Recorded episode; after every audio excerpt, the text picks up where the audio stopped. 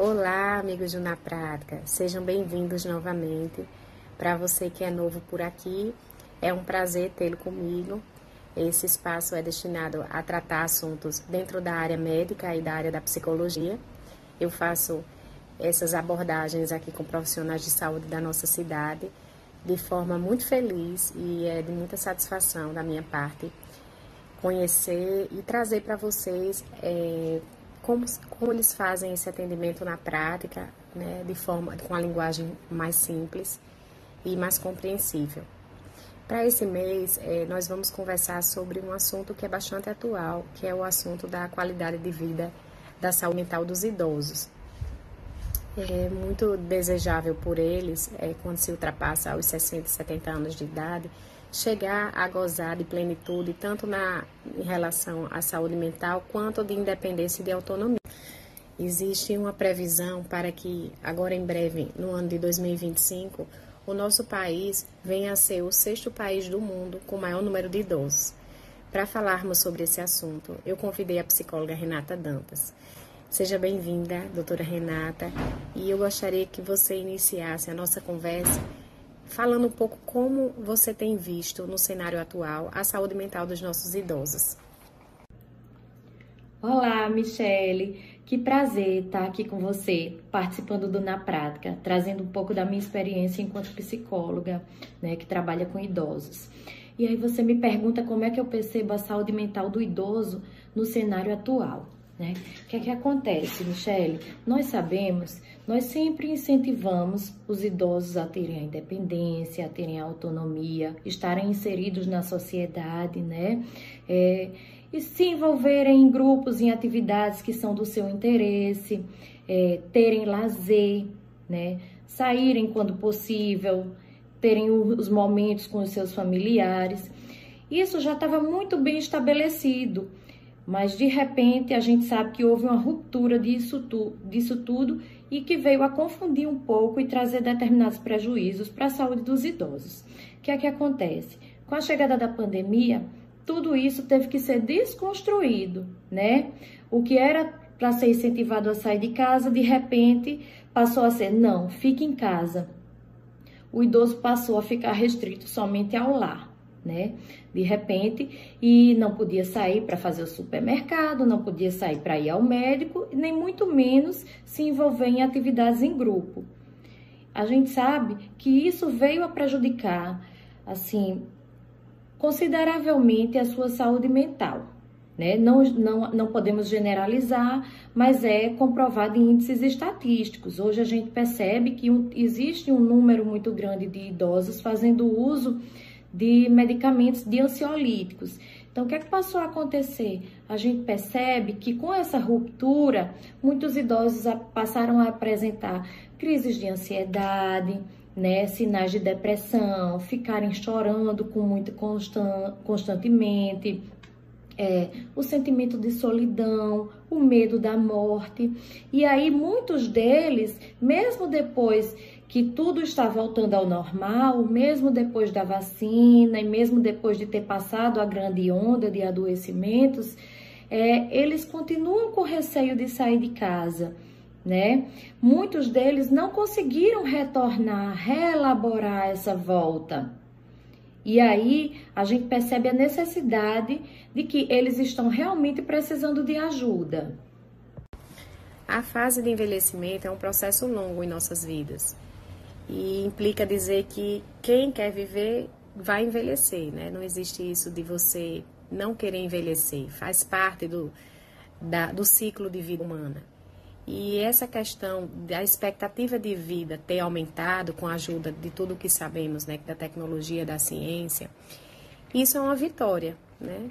Então, essa vitória, ela está imbricada com uma série de fatores que não são só fatores fisiológicos e biológicos, né? Envelhecer implica em questões psicológicas, sociais, econômicas, inclusive políticas. Tudo isso envolto nesse processo. É, eu pergunto a você, Renata, como é que você vê a necessidade de quando um idoso deve procurar um psicólogo? Como identificar que esse idoso está precisando de ajuda? Né? quando ele perdeu o interesse de fazer alguma atividade que ele fazia, que ele tinha prazer em desenvolver, quando ele chora frequentemente, quando ele está se isolando das pessoas com quem ele é acostumado a conviver, se isolando até dos familiares, né? Choro fácil, é, perdendo o interesse de alimentar-se, é, enfim, quando a gente percebe que ele está apresentando sintomas que são atípicos e que, de certa forma, está atrapalhando o andamento da vida normal daquele idoso.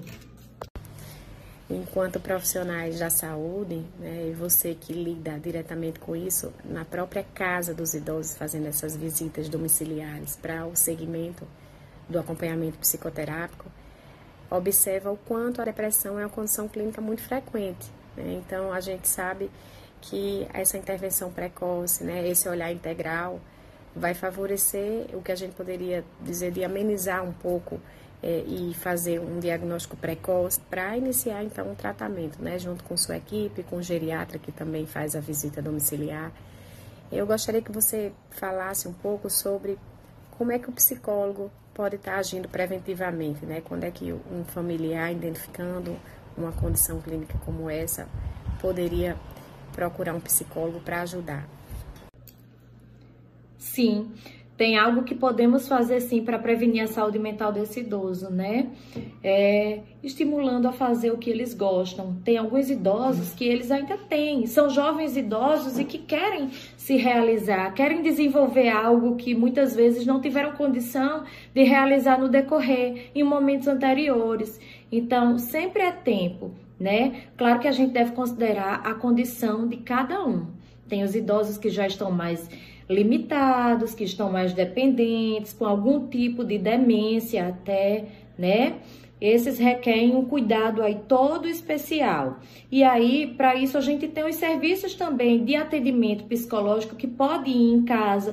Tem alguns profissionais, temos algumas equipes de profissionais que desenvolvem é, atividades em casa com esses idosos, né? Mas nós temos também outros tipos de idosos mais ativos e que têm plena capacidade, é, por exemplo, de se realizar, de, de sair para fazer uma aula, de aprender um instrumento musical.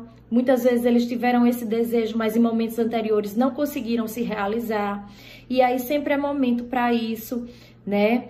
É, um dia desse eu me deparei com uma paciente que disse: Renata, eu tô vivendo como um adolescente, eu tô me realizando tanto, tô me encontrando com minhas amigas, é, e a gente semanalmente tem marcado encontros e a gente se diverte muito, porque hoje a gente tem o tempo, né, para isso, para conversar, para trocar ideias, e tá sendo muito importante, até fazendo novas amizades né?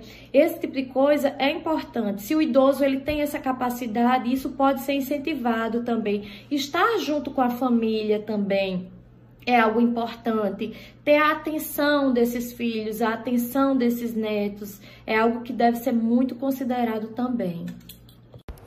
Eu gostaria de agradecer a sua contribuição e deixar aqui disponível para as pessoas conhecerem a sua empresa, a 50 Mais, que é uma empresa voltada para os cuidados, um, uma empresa diferenciada, que conta com a equipe multiprofissional, desde um geriatra, um psicólogo, um fisioterapeuta, o terapeuta ocupacional, o fonoaudiólogo, e todo esse cuidado integral para os idosos da nossa cidade, né, que é um atendimento presencial. Então, vocês que não conhecem, passem a conhecer 50 mais. O link do Instagram tá aqui na, na descrição. Obrigada e um abraço até a próxima.